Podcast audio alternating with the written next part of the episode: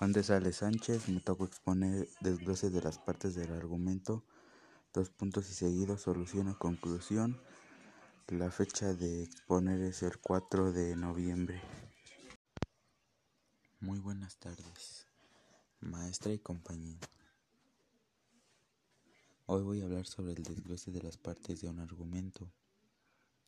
Una de ellas es la solución o conclusión.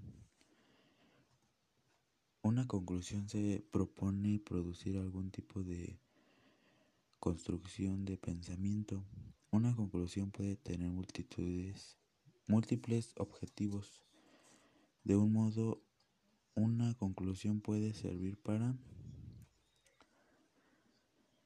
para aportar nueva información final relativa sobre un tema, demostrar el aprendizaje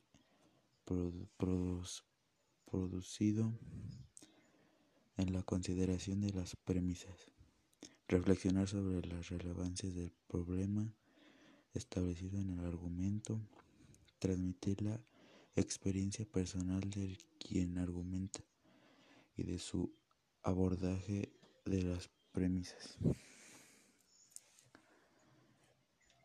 Se trata de una proporción muy distinta de una opinión, dado que usualmente se razona o se argumenta para alcanzar finalmente un pensamiento válido o como cierto margen de certeza. También se, se llama conclusión o conclusiones a uno de a uno de los apartados finales de un informe, monografía, ensayo o reflexión. Allí se da cierre, a la lectura mediante la explicación de los argumentos y afirmaciones de todo el trabajo anterior. El trabajo es considerado como una premisa compleja de un cual se desprende las conclusiones. Por último, se habla de sacar conclusiones para referirse al acto de pensamiento, de interpretar una serie de premisas o de ideas básicas y a partir de ella proponer alguna otra que conduzca a algún tipo de hallazgo sobre la materia. Se considera comúnmente una forma consciente de aprendizaje. El objetivo de una conclusión puede tener múltiples objetivos. Los diferentes tipos de conclusiones son lógica o formales, aquellas que se desprenden de sus premisas es comprobable por cualquiera de los métodos clásicos de razonamiento formal, como el sigismo, silogismo o la reducción. También están los personales, una conclusión arraigada en la subjetividad de quien la forma. También están las teóricas, aquellas que proponen nuevos conocimientos posibles sobre los cuales construir a futuro nuevas investigaciones o reflexiones sobre la materia. De resumen, la conclusión de resumen son aquellas que condensan o redondean lo que se ha visto o argumentado anteriormente. También están las recomendaciones, aquellas que reflexionan sobre el modo en que se llevó a cabo la argumentación o investigación y ofrece claves al futuro investigador a partir de ello. ¿Por qué son importantes las conclusiones? Si las conclusiones, las investigaciones y reflexiones permanecerían registradas a sus premisas y a la exposición de información. No se obtendría ningún valor unificador determinante o significativo, es decir, que todo se quedaría a un nivel superficial o de diagnóstico, sin que se traiga de ello un aprendizaje final. Una buena conclusión en generalmente aquellas que cumplen con lo prometido, dependiendo de si se trata de investigar científica, una reflexión filosófica o un problema lógico. En ese sentido, las buenas conclusiones son relevantes, tienen que ver con la materia abordada en las premisas y con el enfoque general del razonamiento. Conciencias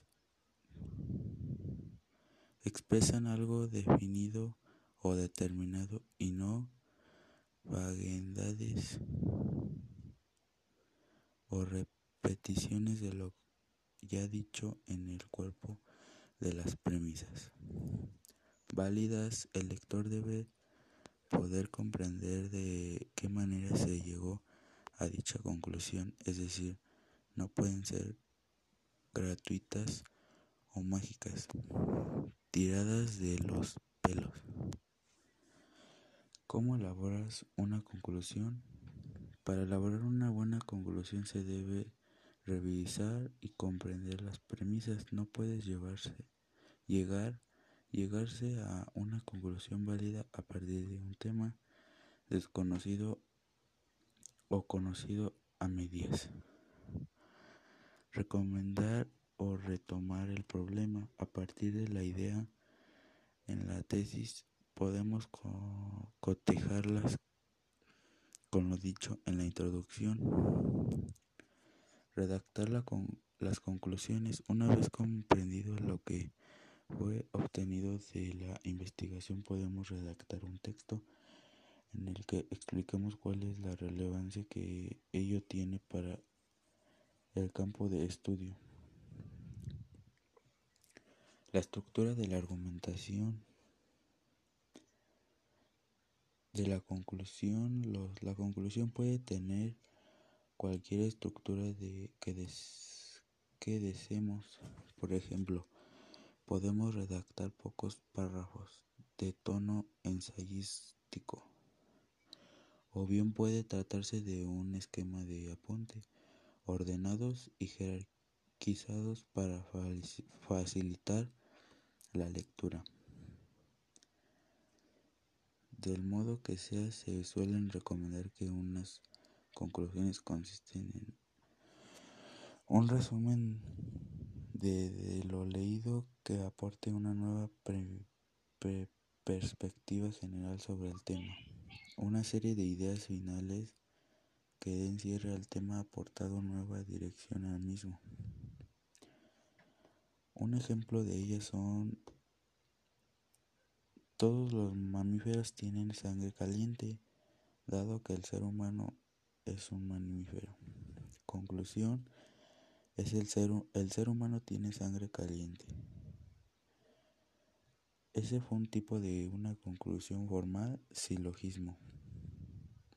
Una conclusión escrita en un diagnóstico médico es, el paciente presenta de debilidad generalizada y falta de fuerzas, lo cual se manifiesta a través de sonología extrema, alrededor de 15 diarios de sueño.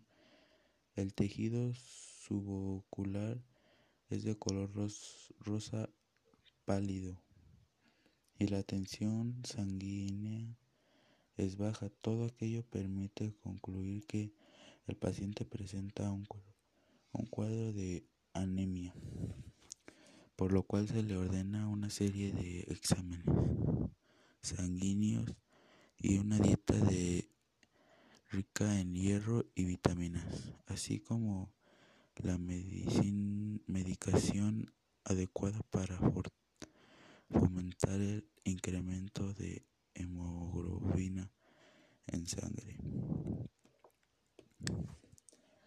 Y sobre la solución, la solución es la respuesta o problema de forma específica.